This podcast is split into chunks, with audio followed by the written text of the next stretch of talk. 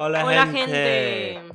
Hola, and welcome to Spanish in Doce, an easy, fun, and accessible way to learn Spanish. Today's podcast is brought to you by myself, Kin. Esther and our special guest for today, Spanish W Series driver Marta Garcia. Hola, hello. We are Spanish natives, and today we are here to help continue your Spanish journey. Ken will also be helping out and learning along the way from an English speaking perspective. Before we get started, make sure to check out our YouTube channel and Patreon page for additional lessons that will enhance your learning. The script and linked worksheets for this podcast can be found on patreon.com slash Spanish en Doce. Today's topic is ir al supermercado, going to the supermarket. We will speak in Spanish first and follow with the English translation after each short section. You don't need any previous knowledge, just follow along and speak out loud when you can. If you don't quite catch a phrase, just rewind back a bit. So let's get started. Or in other words, Allá vamos.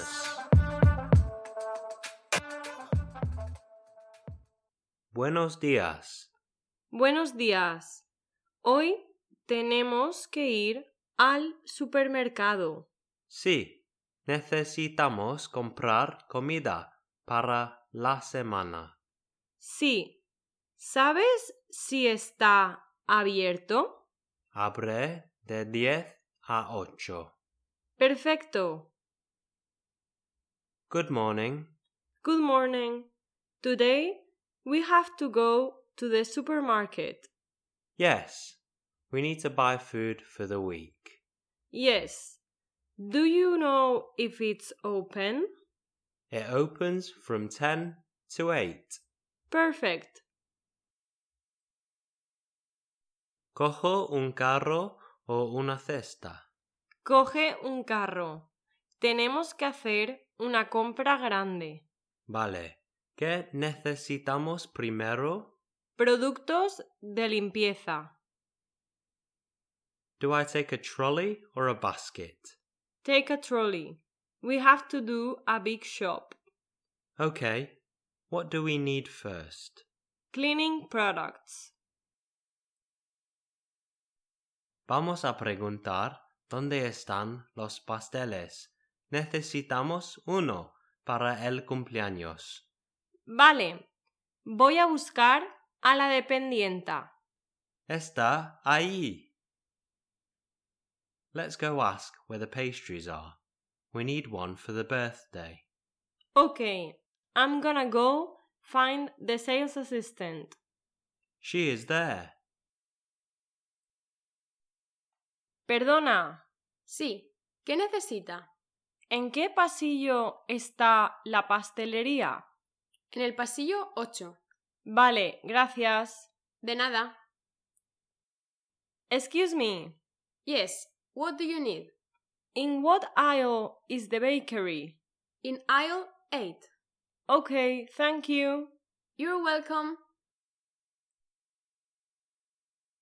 En casa no queda jabón de ducha. I see. Vamos al pasillo de baño.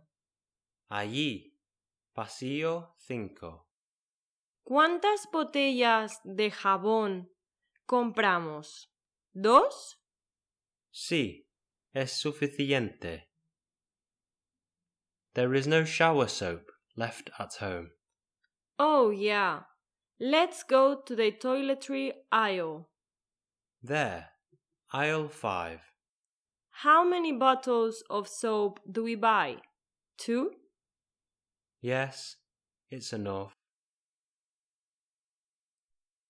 ¿Algo más? Mmm, cereales para desayunar. Sí. Y carne para cenar. Vamos a comprarlo rápido.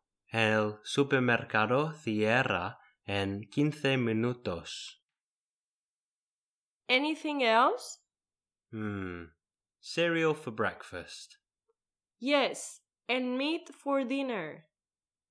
Let's go buy it quickly. The supermarket closes in 15 minutes. Ya tenemos todo. Vamos a pagar. Hay una cola larga en la primera caja. Vamos a la segunda. Vale.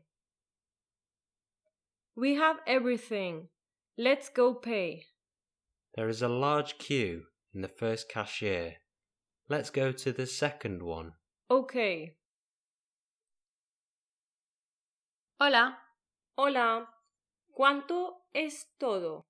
En total son 53 euros. No tenemos dinero.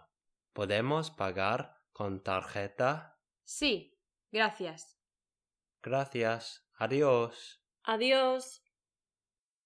Hello. Hello. How much is everything? It's 53 euros in total. We don't have any money. Can we pay by card? Yes, thank you. Thank you. Bye. Bye. That's it for today. Feel free to listen back to familiarise yourself with the pronunciation. Now you can practice with your friends and family. Also, if you would like to practice your writing skills, you can access our script and worksheets on patreon.com slash Spanish Endothe. Thank you to all our patrons who have joined this month. We're excited to keep developing your Spanish journey.